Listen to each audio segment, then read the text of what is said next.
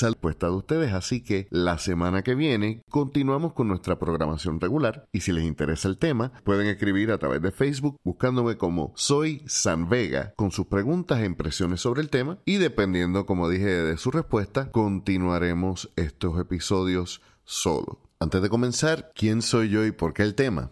Bueno, yo me gradué de trabajo social, además de unos cursos en psicología y teología, pero me he dedicado a otras cosas y principalmente soy escritor. He publicado varios poemarios de forma independiente y también a través de Editorial La Maruca, entre ellos Microcosmos, Esquizofrenia Momentánea y un audiobook que pueden conseguir en Bandcamp titulado Topografía de Mujer. Además, otros libros artesanales o digitales y también he colaborado en algunas antologías. Por los últimos 20 años yo he trabajado con distintos colectivos, trabajado también como traductor e incluso he ayudado a compañeros y compañeras en su proceso de edición en sus libros. En múltiples ocasiones me he encontrado con la situación de tener gente que no podían comenzar o terminar una pieza de arte porque estaban bloqueados. Yo como estudiante de ciencias sociales y especialmente con un interés en el comportamiento del ser humano, que honestamente nunca ha tenido esa sensación de no puedo a la hora de trabajar mi arte, me interesó el tema y luego de estudiarlo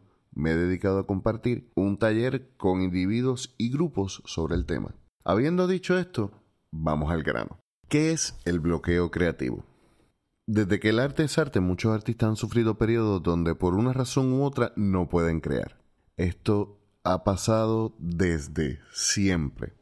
Pero no es hasta los años 30 del siglo pasado que el fenómeno comienza a estudiarse con seriedad. Y esto no es sorpresa, recordemos que la psicología es una ciencia relativamente nueva y que muchas de las situaciones que discute la psicología anteriormente fueron trabajadas por la filosofía, la religión y en otras cosas. Pero no es hasta los años 30 del siglo XX que Edmund Bergler, psicoanalista austriaco, comienza una serie de estudios enfocados en el bloqueo del escritor. En los años 40 publica sus hallazgos y lo define como la inhibición neurótica de producir escritura creativa. En sus escritos determina cuatro características que ocurren para que pueda considerarse como un bloqueo. Primero, Debe entenderse que el fenómeno, explicado por este teórico, se enfoca en personas que ya han demostrado la capacidad y destreza para escribir. Esto no invalida la situación del bloqueo en un principiante. Simplemente en la definición de Bergler, el principiante no está bloqueado. Lo que pasa es que le falta conocimiento y experiencia. Por lo tanto, no conoce lo suficiente como para crear tan constantemente como alguien que ya tiene tanto el conocimiento como la experiencia. Y si eso que la persona está sintiendo es el bloqueo por ser principiante, esto es bien fácil de curar, solamente va a tomar tiempo porque lo que necesita es práctica. En segundo lugar, la persona se encuentra en las condiciones óptimas para crear, es decir, por proceso de eliminación tampoco cuenta como bloqueo si la persona está distraída, si está en un lugar donde no puede sentarse a crear cómodamente, si tiene algún problema que le está agobiando y lo tiene la mente ocupada. Este artista está capacitado para crear, habiéndolo demostrado anteriormente, y tiene la oportunidad de trabajar en las mismas condiciones con las que antes se había encontrado para trabajar. Y sin embargo se encuentra con su medio vacío. Y digo medio en esta ocasión, pero de ahora en adelante, como soy escritor, voy a hablar de la página vacía, pero esto se puede intercambiar por una partitura, el lienzo, etcétera. Ustedes entienden lo que quiero decir. Punto súper importante. Entonces, encontrándose ante la página vacía y sin saber por qué la página está vacía, nuestro artista que estamos inventando para dar el ejemplo, se siente, y quiero usar esta palabra en específico, angustiado. Dicha angustia puede reflejarse como ansiedad, mal humor, frustración, pero es importante que se encuentre este elemento.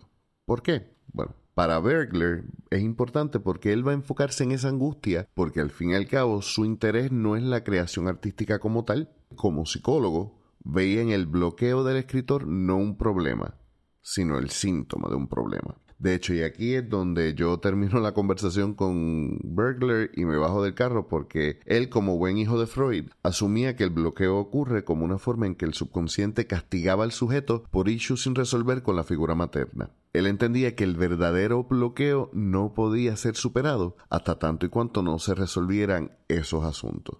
De hecho, si mal no recuerdo y podría estar equivocado, llega a ser una correlación entre el bloqueo creativo y el no haber sido amamantado. Yo personalmente no compro esa teoría, incluso argumentaría que por el contrario, el arte puede ser una excelente herramienta para dejar salir lo que el subconsciente tiene encerrado, explorar nuestra mente y por lo tanto el análisis de las obras del individuo podrían en teoría incluso facilitar la terapia. Es más, no la compro y me inclino más por la escuela cognitivo-conductual. Por lo que hay entonces que volverse a preguntar.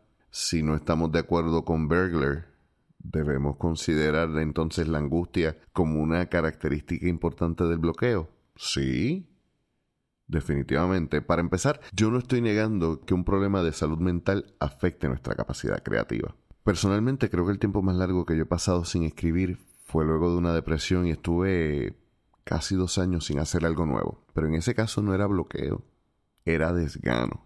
Es posible que traumas de la niñez sí nos, nos afecten y que se nos hagan difíciles, por ejemplo, trabajar algunos temas o no tocar temas que no tengan que ver con eso. A la misma vez, una lesión cerebral, condiciones de salud mental degenerativas o condiciones que afecten nuestra capacidad lingüística o para manejar conceptos abstractos, obviamente van a tener un impacto en nuestra capacidad de crear. Y esto no siempre es para mal. Un ejemplo de esto sería Vincent Van Gogh. Pero para tratar ese tema mejor sería el conversarlo con alguien que sea experto en neuropsicología, porque yo no lo soy, y si hay alguien entre nuestros oyentes que conozca a uno en confianza, la puerta está abierta para esa conversación. Lo importante es preguntarse por qué entonces el artista debe considerar dicha angustia como un elemento del bloqueo. A mí me gusta como lo pone Alice W. Flaherty, quien escribió un libro sobre el tema del bloqueo del escritor y dijo, si no estás sufriendo por el bloqueo, no estás bloqueado, simplemente no estás escribiendo.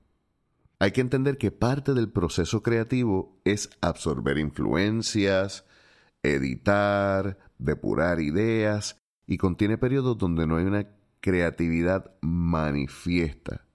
Lo que hay son ideas que se están cocinando. O por el contrario, no es quizá un bloqueo, sino hay algo que nos tiene la mente ocupada y como dijéramos antes, si estamos distraídos, no estamos bloqueados. De hecho, yo lo llevo más allá. Yo estoy totalmente convencido de que el bloqueo creativo no existe y que esto solo nos puede afectar en la medida en que estemos convencidos de que el bloqueo existe y nos está afectando. Algo así como una superstición y conste, yo he tenido periodos donde he tenido la página vacía, donde no he podido crear y he estado mirando para todos lados menos para la página porque no sé cómo enfrentarme a esa parálisis creativo que ocurre a veces. Así que, ¿cómo yo puedo decir que esto es una superstición cuando a veces parecería ser real? Yo creo que el mejor ejemplo quizás es el número 13. No hay razón por la cual alguien tenga que tenerle miedo a un número en específico. No hay motivos por los cuales nosotros digamos que hay evidencia científica que demuestre que el número 13 está maldito. Sin embargo, muchos edificios evitan ese número porque muchas personas tienen miedo de vivir en un piso 13 y como hay muchas personas que tienen miedo de vivir en un piso 13, aunque no vaya a ocurrir nada más fuera de lo común de lo que ocurriría en cualquier otro piso, es mucho más fácil vender un apartamento en un piso 14B o en un piso 11A antes que venderlo en un piso 13.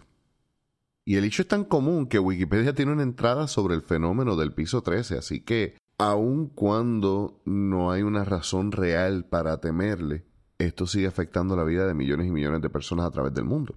Y cuando uno tiene una creencia tan real, toda la vida de esa persona puede estar limitada por lo que esa creencia dicta, sea correcta o incorrecta. Una vez vamos desmitificando ese bloqueo, podemos verlo como lo que realmente es una serie de retos que se nos presentan a través de la obra y dificultan comenzarla o terminarla. A la vez que nosotros descubrimos cuál es el reto que tenemos enfrente, podemos elegir mejor las herramientas para solucionarlo. Habiendo dicho esto, hoy me parece que debemos examinar nuestra relación con una palabra muy importante. creatividad. Me he dado cuenta de que muchas veces usamos esta palabra, pero no consideramos todo lo que el término comprende. Más aún, un dato para el cúmulo de conocimiento innecesario. La palabra creatividad no viene a aparecer en el diccionario de la Real Academia Española hasta 1984, que son los otros días. O sea, apareció primero un celular en el mundo antes de que la palabra creatividad apareciera en nuestro idioma en lo que le respecta a la RAE. Y yo no me llevo muy bien con quien le mete a nuestra lengua una palabra como lo es blue jean, pero también hay que reconocer que la academia, siendo eso mismo, academia, utiliza un proceso riguroso que requiere un recuento histórico del uso de la palabra en el lenguaje y su utilización en el lenguaje popular para entonces entrarla al diccionario. En cierta medida, ellos no van a inventarse palabras, ellos lo que están es registrando su utilización común en el lenguaje. Yo tengo la impresión, y esto puede ser pura corazonada, de que la palabra entra tan tarde en el léxico debido a la similitud que tiene con otra palabra que comparte algunas características con la creatividad. Inspiración. La inspiración tiene definitivamente un lugar importante en el arte y yo creo que si vamos a continuar estos episodios, deberíamos tomar uno en específico para discutir lo que es inspiración y su lugar en la creación artística. Pero, por ahora, lo primero que quiero decir sobre el tema es que yo me temo que muchos artistas, especialmente cuando estamos comenzando, pensamos que la inspiración es algo que llega de la nada y se posa sobre nosotros como un espíritu divino y que una vez terminada la inspiración se muere, se muere el artista en uno. Es como si la inspiración fuera el artista y no fuéramos nosotros. Incluso algunas de las críticas hechas a los estudiosos del tema del constructo que es el bloqueo creativo, hay quienes dicen que esto es una visión demasiado optimista y que muchas veces simplemente el artista ya creó todo lo que iba a crear y que esa fuente de inspiración se secó. Si este es el caso, nuestro artista teórico tiene dos opciones. O se conforma con que su pozo está seco y deja el arte viéndolo como algo que hizo en un periodo de su vida en un momento y ya, o se busca un pozo nuevo. Cuando alguien viene donde mí y me dice que no siente la inspiración y que está esperando ese momento de inspiración para crear, yo le recuerdo las palabras de Pablo Picasso. A mí que la inspiración me encuentre trabajando. Sobre inspiración y creatividad, no es hasta el siglo XIX que la creatividad se comienza a separar de la inspiración y comienzan a verse como dos cosas distintas. Muy posible que esta ruptura de la imagen del artista como un ser dotado con dones divinos abre la puerta a un nuevo enfoque en el arte que toma mayor auge en el siglo XIX, donde se le da mayor foro al artista como algo más que un retratista de la realidad, o algo así como un profeta o un mensajero y le brinda espacio a la interpretación personal del mundo que nos rodea. Con esto en mente, vamos otra vez al término creatividad. La RAE lo definió como la capacidad de crear o que posee la capacidad de estimular la creación. ¡Wow! Gracias, Mr. Obvio. Además de la ironía de que su definición sea poco creativa, yo creo que esto obvia mucho de lo que se encierra en esta palabra. Si la definición de la RAE para crear es producir algo de la nada, ¿hasta dónde podemos ser creativos? La creatividad, sugiero yo, no es mera y exclusivamente el producir algo de la nada. La creatividad también para mí significa el cómo se utilizan lo que tenemos a nuestra disposición de una forma diferente. Yo no sé ustedes, pero en muchas ocasiones el problema no está en elegir lo que quiero decir en una pieza o el tema que quiero tocar en un poema, lo que se me hace difícil es saber qué perspectiva yo voy a usar o cómo decirlo de una forma diferente y nueva.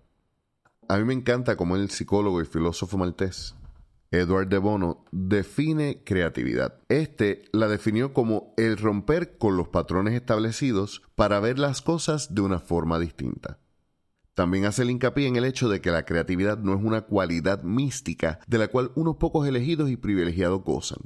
Para él, esta es una destreza que puede aprenderse y enseñarse porque es parte del ser humano como tal.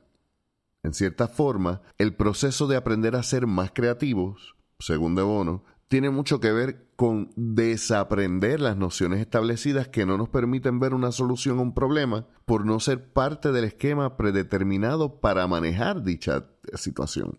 Es bien interesante, la teoría de De Bono habla de creatividad, pero en realidad no se enfoca en el arte, sino se enfoca en la resolución de problemas.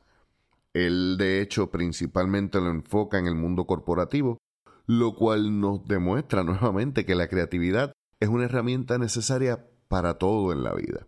Unas palabras bien interesantes que dijo De Bono es que la mente solo puede ver lo que está preparada para ver. Por lo tanto, la creatividad es la destreza de preparar nuestra mente para ver un problema o una situación desde una perspectiva diferente a las más obvias. Y alguien podría decir, fantástico, pero yo no estoy buscando resolver un problema, yo quiero pintar algo nuevo, escribir una novela que nunca se haya escrito. Yo contestaría que es lo mismo como quiera. El problema en este caso es que al mundo le hace falta la obra que aún tú no has creado. La creatividad va a revelar cuál será la obra. Me parece que entender lo que es la creatividad nos va a permitir verle mejor y de forma más concreta y entender que no es una magia que llega, sino que es un recurso que podemos explotar.